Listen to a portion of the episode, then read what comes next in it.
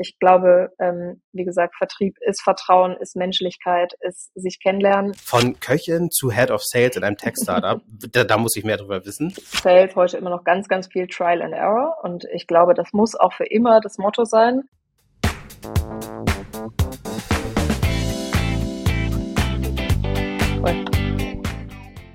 Hallo und herzlich willkommen zum Sales Career Podcast. Ich bin Tyrone und heute spreche ich mit Josie. Hallo Josie. Hallo Tyrone. Ich habe mich gerade spontan, ich habe immer Josephine gesagt oder jo jo Josephine und jetzt habe ich mich spontan entschieden, für die ganze Podcast-Folge Josie zu nutzen. ähm, ich hoffe, das ist fein für dich. Super gerne. Ähm, es gibt alle Versionen von meinem Namen, also einfach drauf los. Sehr cool. Josie ist am einfachsten. Dann lass uns doch direkt loslegen. Ähm, die Zeitreise. Wenn du zurück an den Anfang deiner Karriere gehen könntest, der übrigens super spannend ist, auf den Part freue ich mich richtig, wenn wir da gleich drüber sprechen. Ähm, welchen Rat würdest du deinem jüngeren Ich geben? Darüber habe ich natürlich viel nachgedacht. Ähm, ist eine spannende Frage und ich glaube, ich mir fällt gar nicht so richtig ein Rat ein, aber ich möchte mich bei jemandem bedanken. Und zwar habe ich ähm, begonnen ja mit einer Ausbildung, da erzähle ich gleich noch mal ein bisschen was dazu. Und da, der Ausbilder, den ich da hatte, ähm, war so eine Art Meister Yoda für mich. Ähm, der hat mir in drei Jahren ähm, so viel noch mal über das Leben beigebracht und nicht nur über Arbeit, sondern auch über ja, Resilienz und Hartnäckigkeit und wie man auch Fehler irgendwie ähm, beheben kann, ohne dabei irgendwie zu verzweifeln und immer besser dabei zu werden. Und ich glaube, da ähm, muss ich vielen Dank an Hartmut Bösner sagen, der damals, äh, glaube ich, ein prägender Meilenstein in meiner Entwicklung war. Ja. Sehr cool. Liebe Grüße an Hartmut. Du kannst mir die Folge mal zuschicken, da freut er sich bestimmt. Ähm, wir werden gleich noch ein bisschen über deine Ausbildung sprechen. Ich finde deinen dein Karriereweg super spannend, deswegen habe ich mhm. dich auch eingeladen heute. Ähm, aber für die Leute, die dich nicht wie ich schon lange gestalkt haben, stell dich doch einmal ganz kurz vor. Genau, ich bin Josephine, ich bin ähm, jetzt 34 Jahre alt, ähm, leite heute den Vertrieb bei Fuji. Ähm, Fuji, ein junges Foodtech-Unternehmen ähm, aus München, komme ich wahrscheinlich gleich auch nochmal drauf und habe tatsächlich inzwischen ähm, nicht nur einen wilden Standorte-Mix in meinem Lebenslauf, wo ich schon gelebt habe, sondern auch diverse verschiedene Karrierestufen und äh, Branchen miterleben dürfen und bin ähm, ja auch noch nicht am Ende der Reise, aber gerade sehr, sehr happy, ähm, wo ich mich befinde. Mhm. Mega cool. Du hast gerade jetzt 34 betont. Hattest du ja. gestern Geburtstag oder was war da los? Nein, aber ich muss äh, so die letzten drei, vier Jahre immer sehr genau überlegen, wie alt ich bin. ja. Das kommt mir auch bekannt vor. Seitdem ich so irgendwie an den, ich glaube seit 29 bin ich irgendwie immer so, warte mal, wie ja. alt bin ich nochmal? Oh nein, genau. verdammt. Genau. Also, ja. naja, aber äh, wie Gary Vaynerchuk immer sagt, am, unter 40 ist man noch super jung, also von daher. Auf ähm, jeden Fall. No worries. Äh, cool. Jetzt ähm, hast du schon ein bisschen was angeteasert. Ähm, nimm uns mit in deine Vergangenheit. Was hast du gemacht, bevor du in den Vertrieb gegangen bist? Ja, ich habe ähm, tatsächlich ähm, nach dem Abi dann eine Ausbildung zur Köchin angefangen, ähm, damals in Hamburg. Ich glaube, so ein bisschen bedingt dadurch, dass ich äh, mitten im Abi gesteckt äh, bin und irgendwie gar keinen Plan hatte, was ich eigentlich so machen will. Und irgendwie immer dachte, studiere ich das oder studiere ich jenes. Und irgendwann kam meine Mama zu mir und meinte, hey, du kochst doch so super gerne. Hast du eigentlich mal überlegt, eine Ausbildung zu machen? Und Ausbildung hatte ich irgendwie so gar nicht auf dem Schirm, weil irgendwie war für mich so gesetzt, wenn man ein Abi macht, dann geht man studieren. Und dann ähm, habe ich gedacht, stimmt, das ist doch eigentlich was. Und dann bin ich auch über verschiedene Fügungen ähm, dann bei einer Privatbank in Hamburg gelandet in der Ausbildung ähm, und habe von da dann eben äh, noch ein paar Jahre als Köchin gearbeitet im Anschluss, ähm, habe dann Hotelfachschule in Heidelberg besucht. Ähm, ich glaube, weil ich mich damals nicht getraut habe zu studieren, was glaube ich im Nachhinein aber auch nicht verkehrt war. Ähm, und bin dann zuletzt sechs Jahre bei BMW ähm, als Food and Beverage Managerin in der Betriebsgastronomie gewesen. Mhm. Und von da bin ich dann abgesprungen zu Fuji. Ja, jetzt werden wir aber noch ein bisschen, bisschen da drin rumbohren, weil mich das natürlich super interessiert. Du hast gerade ja eingangs erwähnt, dass du dem Hartmut sehr dankbar bist dafür, dass er dir Dinge wie Resilienz ja. ähm, und, und andere Stärken ähm, beigebracht und näher gebracht hat. Erzähl doch mal, was das für eine Rolle gespielt hat in der Zeit deiner Ausbildung und danach. Mm, naja, ich, man geht ja in so eine Ausbildung und man hat wirklich gar keinen Plan, was es bedeutet zu arbeiten. Ja, und ich habe äh, irgendwie ein paar äh, Schülerjobs auch mal gemacht, aber irgendwie so ein paar Stunden die Woche. Ich glaube, da hat man noch gar nicht so richtig eine Idee davon, was es eigentlich bedeutet, irgendwie jeden Tag verantwortlich für irgendwelche Aufgaben zur Arbeit zu gehen. Und ähm, damals ähm, habe ich eben doch gelernt, ähm, wie man sich selber organisiert, wie man dafür sorgt, dass man nicht mitten im, im ärgsten Stress irgendwelche Fehler findet, die einem dann aufs Kreuz legen. Ja, und mein, mein Ausbilder, ähm, der hatte, der hatte wirklich bis zum letzten Tag meiner Ausbildung immer eine Kritik an allem, was ich gemacht habe. Und das klingt vielleicht erstmal hart und, und oberflächlich irgendwie ungut in heutigen Zeiten, aber es hat mich einfach so viel weitergebracht, weil er immer eben mit mir überlegt hat, hey, wie hättest du es eigentlich besser machen können? Was hast du übersehen? Was waren Dinge, die du beim nächsten Mal anders machst? Und dieses konstante immer wieder überlegen, überlegen, überlegen, ähm, hat, glaube ich, ein ganz starkes Fundament zu dem gesetzt, ähm, was ich heute mache und wie ich heute arbeite, weil ich einfach ähm, dadurch dieses ganz starke Reflektieren, Überlegen ähm, einfach von Tag eins ähm, ja, immer wieder sozusagen äh, beigebracht bekommen habe oder so in, ins Blut übergegangen ist. ja. ja. Was jetzt natürlich auch für deine Zeit im Vertrieb wahrscheinlich recht hilfreich war. Da sprechen wir nachher nochmal ein Absolut. bisschen drüber. Weil Resilienz ist ja auch eins der Dinge, wo man immer sagt, Leute im, im Vertrieb brauchen das eben auch aus den gegebenen Gründen. Ähm, ja. Jetzt hast du dann, dann erzählt, dass du in ein, ein Studium danach gegangen bist und sich dann deine Wege so ein bisschen verändert haben. Ähm, kannst du noch mal ein bisschen tiefer reinsteigen, was das für eine, in was für einer Lebenssituation du da vielleicht gerade warst, als du aus deiner Ausbildung, aus dem Job, den du hattest, ins Studium gegangen bist und wie das dann, sage ich mal, abgelaufen ist, bevor wir dann auf deine, deine, deinen Sales-Weg zu sprechen kommen? Ja, ähm, ich bin dann nach ein paar Jahren als Köchin, ähm, wusste ich eben schon, okay, dieses harte 24-7 gefühlt, jede Feiertage, jedes Wochenende immer ran, ja, ähm, wusste ich dann, okay, das ist wahrscheinlich nicht unbedingt die Zukunft, in der ich mich sehe, zumal Gastro auf der einen Seite wahnsinnig schön und leidenschaftlich sein kann, aber auf der anderen Seite auch so ein gewisser Mikrokosmos ist. Ja, man kennt dann andere Gastronomen, man hat halt am Montagvormittag frei, dann trifft man die wieder, weil niemand anders hat Montagvormittag frei und so weiter. Ähm, und dann wusste ich schon, okay, ich möchte so ein bisschen raus ähm, aus diesem, aus dieser starken Abgrenzung. Ähm, und bin dann an die Hotelfachschule nach Heidelberg gegangen. Da hatte ich zwei sehr schöne Jahre äh, nochmal, weil man hat da so staatliche Ferien, also Sommerferien, Herbstferien. Das war nochmal eine ganz coole Zeit. Ähm, habe da aber auch nochmal viele spannende Sachen gelernt ähm, und bin dann von da ähm, zu BMW, wo ich tatsächlich, das habe ich eben übersprungen, dann nochmal berufsbegleitend BWL studiert habe. Also ich habe dann nochmal einen Bachelor gemacht später ähm, aber auch die Hotelfachschule, ähm, wo man ein Hotelbetriebswirt wird im Grunde, ähm, war auch nochmal eine gute Zeit. Mhm. Das heißt, ich hatte eigentlich die ganze Zeit während deines, ich würde mal sagen, krass stressigen Jobs eigentlich auch schon eine, ein begleitendes Studium begleitet, ähm, sowohl einmal in der ähm, Hotelfachschule als auch danach dann BWL. Wie viele Tage musstest du da, weiß ich, das hört sich nach acht Tagen die Woche an. Ähm, wie hast du das gemanagt? Nein, also Hotelfachschule war ein Vollzeitstudium, da habe ich ein bisschen nebenbei mhm. gejobbt. Ähm, da war ich aber mhm. hauptamtlich sozusagen in der Schule. Ähm, und als ich dann später ähm, zur BMW gewechselt bin, da war ich fast sechs Jahre, habe ich eben drei Jahre davon berufsbegleitend studiert und es waren in der Regel drei Abende die Woche, wo wir okay. Vorlesungen hatten und klar am Wochenende hat man dann gelernt und Hausarbeiten geschrieben.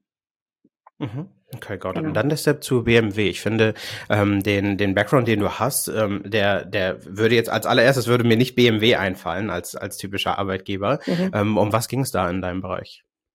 Genau, ich bin ähm, zu BMW gekommen in die Betriebsgastronomie als Food- und Beverage-Managerin. Also dieser starke, ich sag mal, Koch-Food-Hintergrund, ähm, den habe ich da schon dann sozusagen auch weiter äh, in meiner Karriere äh, entwickelt ähm, und konnte da meine Fähigkeiten auch einbringen. Ähm, da haben wir im Grunde ähm, für die BMW AG ähm, aus der zentralen Steuerung heraus ähm, ganz viele Themen rund um das Thema Mitarbeiterverpflegung organisiert. Das heißt, BMW hat heute vermutlich immer noch um und bei 85 Betriebsrestaurants, 30 ähm, ähm, so, so Brotzeitshops, ohne Ende Automaten und Vending natürlich auch, was dann auch eine Überleitung wieder ist. und da waren wir eben in München für Deutschland und Österreich in der zentralen Steuerung für ich sag mal, dieses Unternehmen im Unternehmen der Mitarbeiterverpflegung. Und mhm. da hatte ich eben eine ganze Menge Aufgaben rund um Sortimente, um Produkte, um ja, Trendscouting, bin viel auf Messen gefahren, habe Essenslinien eingeführt, eine nachhaltige Geschichte mit Bauern aus, aus Bayern und lauter so Geschichten habe ich da gemacht. Ja, es hört sich, auch wenn das hier der Sales Career Podcast ist, das hört sich nach einem, krassen, nach einem krassen Umfeld eigentlich an, ja, wenn man mit deinem Background kommt und dann sagt, du gehst irgendwie für so ein Unternehmen in das Food and Beverage Management und kannst irgendwie alle, also bist für keine Ahnung wie viel, ich weiß gar nicht, tausende Menschen dann verantwortlich, ähm, was sie täglich essen und trinken werden. Ähm, und wie du schon sagst, dann gibt es irgendwelche Projekte dazu, Regionalitäten und so. Und dann hast du gerade Vending angesprochen und ich genau. glaube, das ist eine perfekte Überleitung zu dem. Ähm, wie hast du dann Fuji kennengelernt? Äh, eigentlich auch eine sehr lustige Geschichte. Ähm, es war dann, ich glaube, April, Mai 2020, also ganz frisch erster Lockdown ähm, dass ich bei LinkedIn über eine Ad gestolpert bin für Fuji. Und ähm, im Nachhinein ähm, weiß ich, das war die allererste und einzige Ad, die, die Fuji jemals bei LinkedIn geschaltet hat. Und ich bin drüber gestolpert, ähm, quasi gut targetiert ähm, und habe gedacht, Mensch, ähm, das fällt ja auch in meinen Aufgabenbereich, äh, eben neue Entwicklungen, Trends. Und ich, das sah so schräg aus. Ich dachte, das gibt's noch gar nicht. Das muss ich verstehen und das will ich mir angucken. Und dann ähm, bin ich damals, äh, ich glaube im Mai 2020, dann in das alte Büro von Fuji in München ähm, gefahren mit meiner damaligen Chefin und dann haben wir uns das angeguckt und wir saßen so gefühlt in so einem, weiß nicht, in so einer Studentenbude. Ähm, na, die beiden Gründer, Felix und Daniel, waren dabei. Ähm, wahrscheinlich auch sehr aufgeregt, dass da BMW anläuft. Ja, ähm, und äh, haben wir uns, äh, haben uns das dann sehr ausführlich angeguckt. Und weil ich eben bei BMW auch Vending gemacht habe, ähm, wusste ich natürlich auch, was Schwachstellen in der Branche sind, ja, dass da ein gewisser Innovationsdruck herrscht, ähm, dass äh, gewisse Dinge wirklich sehr althergebracht noch sind, ähm, viele Schwächen auch äh, in den Systemen stecken. Und äh, all diese fiesen kleinen Fragen habe ich natürlich gestellt und war dann echt platt, ähm, was mir diese beiden Jungs da äh, geantwortet haben und was sie mir erzählen konnten. Und habe dann einen Tag später, ich weiß noch, es war irgendein Feiertag im Mai, an Felix, äh, meinen heutigen Chef, ähm, eine E-Mail geschrieben und habe gesagt, hey, ähm, ich habe gesehen, ihr habt eine Vertriebsstelle äh, online, die einzige ausgeschriebene Stelle bei Fuji. Ähm, und ich hätte richtig Bock, bei euch dabei zu sein. Und ich glaube, damals hatte ich noch gar keinen Plan, was Vertrieb ist. Ich hatte keinen Tag Vertrieb in meinem Leben gemacht. Ähm, ich hatte überhaupt keine Idee, was mich erwarten würde, aber ich habe gedacht, ich will auf jeden Fall dabei sein und ich will da mitmachen und dann grabe ich mich auch in Vertrieb. genau. Mhm. Krass. Ja. Da werden wir gleich auf jeden Fall noch näher drauf eingehen. Eins ja. nochmal zurück. Du hast gerade ähm, gesagt, erstmal vielleicht die, die Begrifflichkeiten klären. Vielleicht kannst du einmal ganz kurz sagen, was Vending bedeutet für die Leute, die es nicht kennen? Ja, Vending beschreibt im Grunde alles, was in irgendeiner Form ähm, über Automaten verkauft wird. Also Getränkeautomaten, ähm, Süßigkeitenautomaten, das sind so die Klassiker, die man eigentlich so vom Bahnhof kennt oder auch so Kaffeeautomaten. Das fällt auch unter Vending. Ähm, wir versuchen uns von Vending tatsächlich heute mit Fuji etwas abzugrenzen, weil wir uns als Kantine und Bistro-Lösung verstehen, nicht als, ich sag mal, Hardware, die irgendwie Essen ausgibt. Ne? Mhm. Ähm, aber im Großen und Ganzen fiel das damals für dich mit, für mich in diese Gruppe mit rein. Genau. Okay, verstehe. Und dann kannst du noch mal kurz erklären, vielleicht was Fuji, jetzt hast du es schon kurz angerissen, aber vielleicht gibt es uns einen kurzen Elevator-Pitch, ähm, was Fuji denn eigentlich macht. Genau. Fuji, ähm, ein, ein Startup aus München, ähm, hat es sich zur Vision gesetzt, ähm, im Grunde eine frische, vollwertige Verpflegung überall dorthin zu bringen und es möglich zu machen, wo Menschen eigentlich ihren Alltag verbringen. Und wir wissen, dass heute ähm, überwiegend in kleinen und mittelständischen Unternehmen die Menschen am Arbeitsplatz eigentlich keine Verpflegungslösung haben, weil es natürlich super aufwendig ist, eine Kantine zu betreiben. Kosten, Raum, ähm, Personal und so weiter. Und ähm, da möchten wir ran. Ja, wir möchten zum Standard der, der Verpflegung in Unternehmen werden, ähm, möchten, dass rund um die Uhr Menschen ein gutes Essen bekommen, egal ob sie mittags am Schreibtisch sitzen oder morgens um vier am Schicht, äh, am Band äh, irgendwie Schichtarbeit machen. Ähm, und das ist im Grunde, wofür wir heute unterwegs sind. Mhm. Genau. Ja, cool. Und jetzt ähm, überlege ich gerade, du hast erzählt, dass ihr, ähm, die, die beiden sind hergekommen. Nee, ihr seid dahin gefahren, noch geiler mhm. eigentlich. Ihr seid zu, ja. zu Fuji gefahren. ähm, ich, ich kann mir nur ansatzweise vorstellen, ich habe ja auch mal in, in einem sehr kleinen Startup gearbeitet und habe, ich kann mir nur ansatzweise vorstellen, wie das gewesen sein muss für die beiden, wenn BMW auf einmal äh, antanzt und alle werden gedacht haben, oh mein Gott, was, was eine Riesenmöglichkeit, das ist der Deal, wir müssen jetzt richtig, vielleicht kannst du es ja sogar inzwischen aus der, aus der ähm, inneren Perspektive ein bisschen nachvollziehen, wie es den beiden da ging. Aber was war es dann, als, als ihr in diesem Meeting saß, was, was dich so begeistert hat daran, dass du danach sogar geguckt hast, ob die ähm, Stellen offen haben? Was waren es die beiden? War es die Vision? War es eine Kombination aus dem? Was war das? Ich glaube, es war tatsächlich, dass ich einfach de, de, das Umfeld und den Markt kannte ich ziemlich gut. Also Mitarbeiterverpflegung, ähm, Vending oder, oder Automaten-Business. Äh, ich kannte das Umfeld und ich wusste, wer da mitspielt und was die Lösungen sind. Und ich weiß, dass ich in meinem, in meinem Job ähm, bei BMW einfach immer wieder damit gestruggelt habe, dass ich Lösungen nicht gut fand und dachte, hey, das muss doch irgendwie auch besser gehen. Ne? Die Technologie, die heute eingesetzt wird, ist überwiegend aus den 80ern tatsächlich auch. Und mhm. habe dann gedacht, boah, die haben sich was einfallen lassen, das ist ultra relevant. Ja, also es gibt einen Riesenmarkt, für den das relevant ist. Ähm, sie haben eine wahnsinnig spannende technische Lösung im Hintergrund aufgesetzt. Also wir sind im Grunde auch, ich sag mal, über die Hälfte wahrscheinlich Softwareunternehmen. Ja, also auch nicht nur irgendwie eine Hardware zu konzipieren, sondern dahinter eine ganze Menge Software und IT zu setzen, die das Ganze überhaupt erst ermöglicht, so frisches Essen ähm, ja, durch ganz Deutschland anzubieten.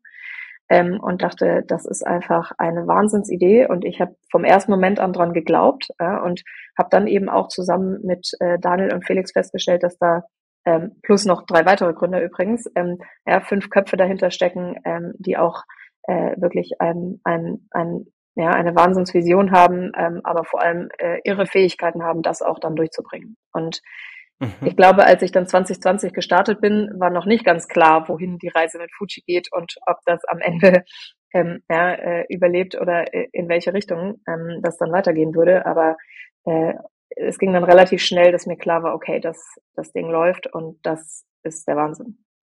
Mhm. mhm.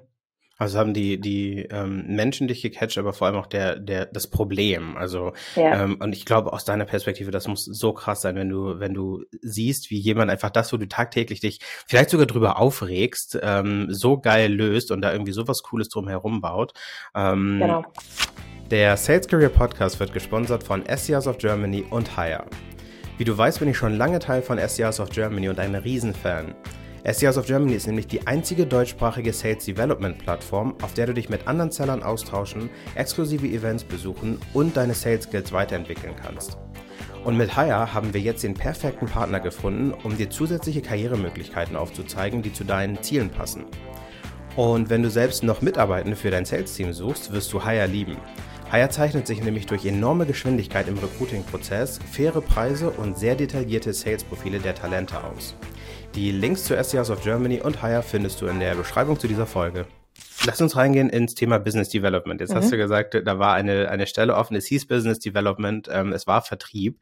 Ähm, wie bist du da reingekommen? Also vielleicht sogar, lass uns anfangen mit dem Bewerbungsgespräch oder was auch immer das vielleicht dann war, ähm, als ihr euch kennengelernt habt. Ja. Wie lief dieses Gespräch ab? Ähm, das war lustig. Sie haben mir erstmal abgesagt. Ähm, sie haben mir erstmal geschrieben, hey, wir haben schon jemand, vielen Dank, aber schick doch mal deinen Lebenslauf durch.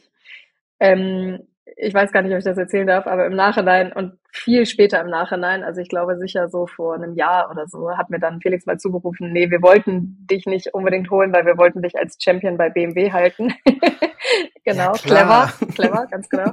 ähm, und nachdem dann klar wurde, dass es mit BMW jetzt nicht so schnell ein Deal wird, ähm, aufgrund vieler Rahmenparameter und Corona und so weiter, ähm, haben sie dann gesagt, okay, lass uns nochmal sprechen. Und dann hatte ich tatsächlich innerhalb von 14 Tagen drei Termine und habe dann tatsächlich ähm, irgendwie äh, vom, vom zweiten Erstkontakt bis zum, bis zum Signing sind irgendwie 20 Tage rumgegangen.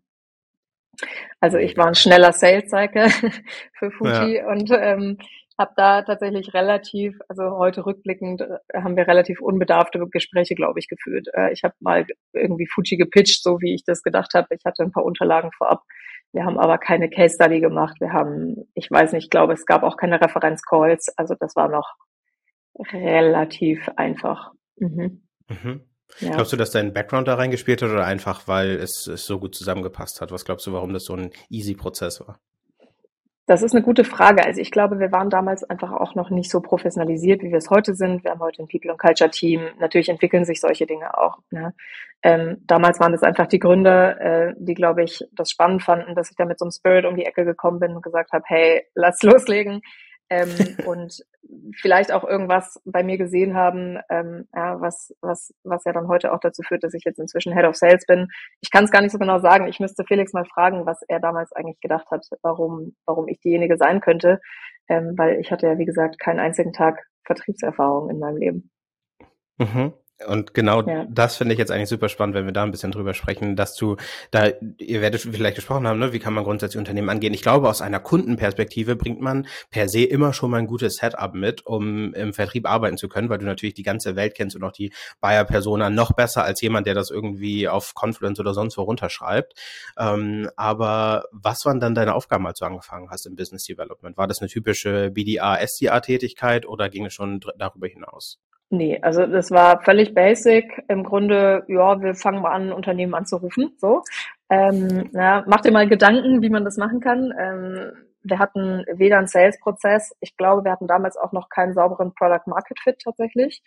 Ähm, das heißt, ich habe im Grunde dann meine Tage damit zugebracht, dass ich bei Google Maps Unternehmen recherchiert habe in Industriegebieten, von denen wir vermutet haben, dass sie wenig Optionen haben, ja, weil sie eben nicht, weiß ich nicht, zur netten Bowls Company um die Ecke gehen können. Ähm, und habe dann das Telefon in die Hand genommen und habe dann so ein bisschen Learning by Doing ähm, mich da reingegraben und habe dann aber auch relativ schnell festgestellt, dass das Telefonieren ein harter, ein harter, tricky Job ist ne? und das auch ähm, viel Überwindung kostet, immer wieder das Telefon in die Hand zu nehmen. Also ich habe auch immer noch äh, allerhöchsten Respekt ähm, vor SDAs und Menschen, die das jeden Tag Vollzeit tun. Ähm, und äh, habe dann gedacht, naja, das kann irgendwie nicht alles sein und das will ich nicht für immer tun und habe dann mich so ein bisschen bei LinkedIn reingegraben in das Thema Social Selling. Dann Felix angesprochen, habe gesagt, Felix, kennst du das? Und er sagt, nö. Sag ich, ja, ich würde das gerne ausprobieren. Und er gesagt, ja, kannst du vier Stunden die Woche kannst du kannst du dir nehmen. Ähm, ja, und das waren so die Anfänge. Ne? So ging's, so ging's los. Und dann haben wir aber nach und nach eben ähm, viel professionalisiert, ne? haben dann Sales-Prozesse aufgezogen, haben unser CRM glatt gezogen, ähm, haben eben weitere Leute geheiert, ähm, haben auch von außen Unterstützung gehabt. Da habe ich auch viel gelernt ähm, und sind heute, glaube ich, annähernd an einem SaaS-Prozess, nicht ganz, ja, weil wir natürlich schon auch ein komplexes, erklärungsbedürftiges Produkt haben, was am Ende bedeutet, dass wir einen Fuji, der 400 Kilo wiegt, mit einer Speziallogistik sozusagen zum Kunden bringen. Das ist nochmal ein bisschen was anderes als ein Onboarding in SaaS-Tool wahrscheinlich. Ähm, aber ähm, haben heute, glaube ich, äh, einen, einen, schönen, stabilen Sales-Prozess, der auch noch nicht am Ende ist. Da arbeiten wir dran, aber mhm. Status quo. Ja. Genau.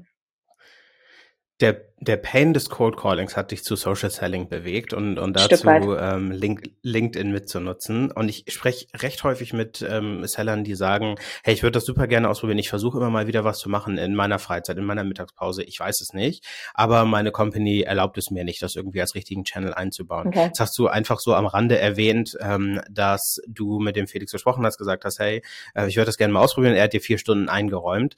Ähm, wie sah das im, im Hands-on? Wie sah das aus? Musstest du eine Excel-Tabelle pflegen, wo du reingeschrieben hast, wen du wie häufig angeschrieben hast, welche Cadence du auf LinkedIn äh, probiert hast oder wie hast du das durchbekommen, sage ich jetzt mal. Nee, ich glaube, so konkret haben wir das gar nicht gemacht. Ähm, und auch heute ist es tatsächlich so, dass wir, dass wir eine super, ähm, super Vertrauensbasis auch bei Fuji generell haben. Und er hat gesagt, hey, pass auf, probier das aus. Schau, wie erfolgreich das ist, ja, schau, wie es funktioniert, gib mir immer mal ein Feedback, aber hat da auch sehr viel Vertrauen in mich gelegt, äh, mir auch das zu überlassen, das auszuprobieren. Bis heute ist das so. Ja, also wenn irgendjemand um die Ecke kommt und sagt, ey, ich habe eine Idee, dann ist es okay, wie lange brauchst du, was erwartest du und kannst du uns in 14 Tagen berichten, ob es funktioniert hat oder nicht, ja, oder was die Ergebnisse oder Zwischenergebnisse sind. Bin ich auch sehr, sehr dankbar für, weil ähm, ich glaube, das ist nicht unbedingt üblich, in einem Unternehmen so viel, sag mal, Vorschuss zu bekommen, ähm, um Dinge auszuprobieren. Ähm, und ich habe dann tatsächlich, ich meine, das ist, glaube ich, klar, Social Selling ist, glaube ich, ein, ein, ein Game, was man nicht in 14 Tagen spielt. Das habe ich ihm dann auch, habe ich ihm dann auch zugerufen und habe gesagt, hey, ähm, gib mir mal sechs Monate, ähm, habe dann aber tatsächlich schon ähm, einfach ein super großes, ähm, also mein Netzwerk ist noch nicht riesig, aber inzwischen bei Fuji mit eins der größten ähm, mit HR-Kontakten aufgebaut, ähm, wo wir eben auch unsere relevante Zielgruppe eigentlich sehen oder unsere Buyer-Persona ähm, und äh, kann da auch immer wieder ja, Kontakte knüpfen. Und es ist so, dass ich vorsichtig bin. Also ich finde kalte E-Mails bei LinkedIn persönlich eine schwierige Angelegenheit. Ja, ähm, bekomme manchmal völlig irrelevantes Zeug und denke mir, Mann, ihr macht das irgendwie für alle kaputt, so ungefähr. Ähm, bin deswegen noch zurückhaltend, kalte E-Mails rauszuschicken. Wir werden das sicher früher oder später auch strategisch testen für unseren Vertrieb.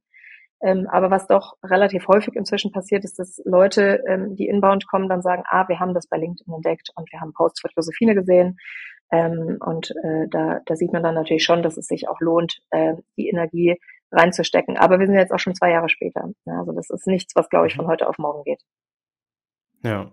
ja. Ich will da jetzt gar nicht unbedingt weiter rein, äh, einsteigen, weil ich hatte schon eine Folge zu Social Selling mhm. in den mhm. letzten Wochen. Aber für alle, die jetzt gerade zuhören, nehmt dieses Snippet von dem Moment, wo ich gerade gefragt habe, wie hast du das durchbekommen, zu dem, was Josephine gerade gesagt hat, und äh, schickt das an eure Leader und sagt denen, guck mal, so kann man das machen. Und ähm, nutzt das erstmal, weil ich glaube, es ist ein Thema, was sehr viele Leute beschäftigt. Man will es gerne probieren, aber man weiß nicht so richtig wann, man weiß nicht, was der ROI ist und so weiter und so fort. Finde ja. ich sehr cool, dass wir ähm, da jetzt drüber gesprochen haben. Ich muss eine, einen kleinen Fun Fact erwähnen. Ich habe ähm, Josie auch auf LinkedIn gesehen, logischerweise. Ich weiß gar nicht mehr durch welchen, durch welches, ähm, durch welche Fügung, aber auf jeden Fall habe ich sie da gesehen und ähm, habe sie deswegen angeschrieben, weil ich habe den Werdegang gesehen, ähm, dass du vorher Köchin warst und dass du bei BMW warst und so weiter und habe dann gedacht, warte mal kurz, von Köchin zu Head of Sales in einem Tech-Startup, da, da muss ich mehr drüber wissen und deswegen habe ich dich dann ja angeschrieben und die Antwort von Josie war tatsächlich, hey, ja, wir können sehr gerne sprechen, wir suchen aber gerade keine Sales Enablement Lösung. weil ich glaube, du hast gerochen, dass da vielleicht ein Pitch kommen könnte und dass ich einer dieser Leute sein könnte. Kann das sein? Maybe. Ähm, ja, ich versuche immer von Anfang an recht offen zu sein. Ähm, genau. Und ähm, ich, also ich finde Netzwerken ultra spannend. Ähm, ich ich suche auch ähm, immer mehr so Kontakt zu anderen Head of Sales, zu Business Developern, einfach weil ich dieses Vernetzen super spannend finde. Ich glaube, man kann wahnsinnig viel voneinander lernen. Ähm, aber es ist natürlich unter Sellern dann immer gerne auch das Thema, äh, vielleicht habe ich ja ein relevantes Produkt für die andere Seite und dachte, ich, ähm, ich erwähne das eben am Rande.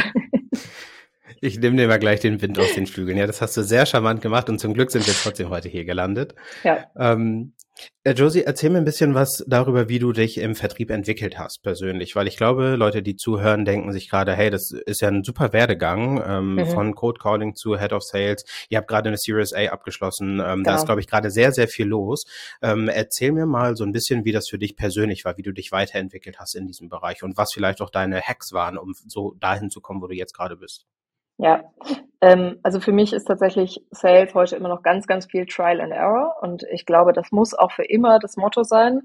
Ähm, natürlich will man nicht jeden Fehler dreimal machen, aber ich glaube, im Sales ist so lange ähm, nichts bewiesen, bis man das nicht ausprobiert hat und bewiesen hat und in AB-Tests irgendwie ja, äh, aufgezogen hat. Und das ist was, ähm, das habe ich heute ähm, wirklich relativ stark bei mir auf der auf der Agenda, dass ich sage, hey, ähm, na, ähm, es, wir müssen das ausprobieren, weil es gibt nicht den einen Sales-Prozess, vielleicht gibt es den bei SaaS ein bisschen stärker, aber am Ende ist jedes Produkt anders, jeder Markt ist anders, ähm, ja, die, die Personas sind unterschiedlich und bis man sozusagen einen Prozess hat, der da ganz genau drauf passt, muss man einfach wahnsinnig viel ausprobieren und wissen, okay, ähm, funktioniert die Maßnahme, funktioniert der Prozess, funktioniert der Approach ähm, und man muss es einfach machen. Und das ist was, ähm, das, das, das heute mich ganz stark prägt, dass wir eben immer noch sehr viel eben sehr bewusst Dinge ausprobieren und sagen, okay, ein SDA versucht jetzt genau das. Ja, oder ein AI oder zwei AIs machen jetzt drei Wochen lang genau diesen Test ähm, in, in Abgleich zu einem anderen.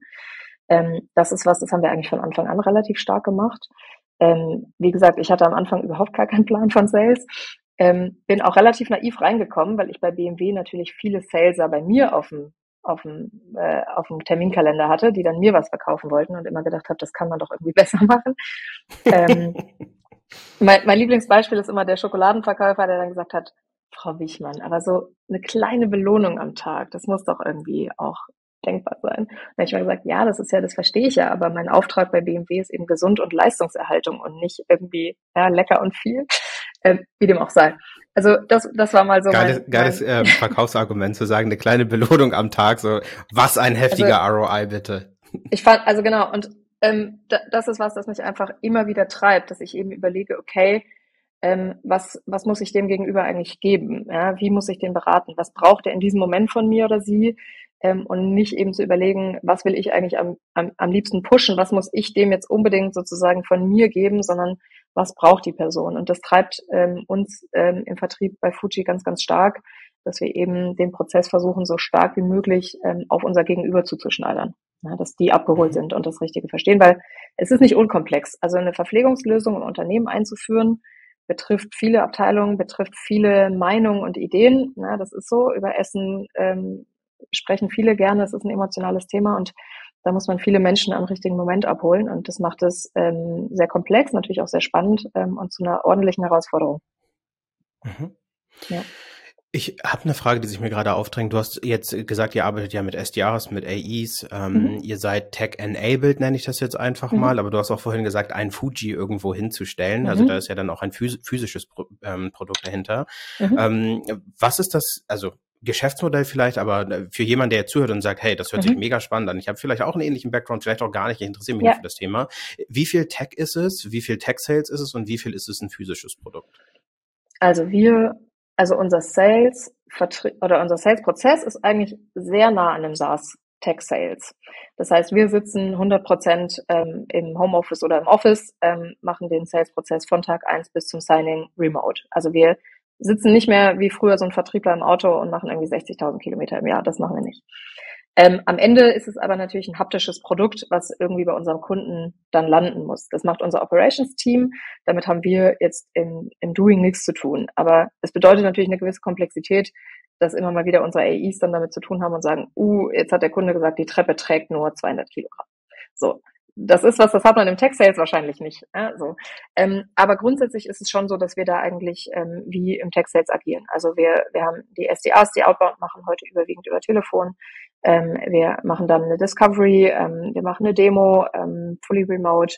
Ähm, wir schicken dann ein Testpaket mit Essen zum Kunden. Ja, das heißt, äh, das ist dann wieder was Haptisches. Das heißt, ähm, unsere Kunden, so sechs bis acht Personen, können sich dann zusammensetzen, bekommen einen schönen Querschnitt aus unserem Sortiment mit ein paar Bowls, Hauptgerichten, Sandwiches und so weiter, können sich dann das Ganze äh, verkosten ähm, und dann idealerweise treffen wir uns wieder für einen Call und unterschreiben einen Vertrag. Das ist so die Idee. Und dann gibt es eine Testphase. Ähm, dann wird der Fuji tatsächlich mit der Logistik zum Kunden gebracht.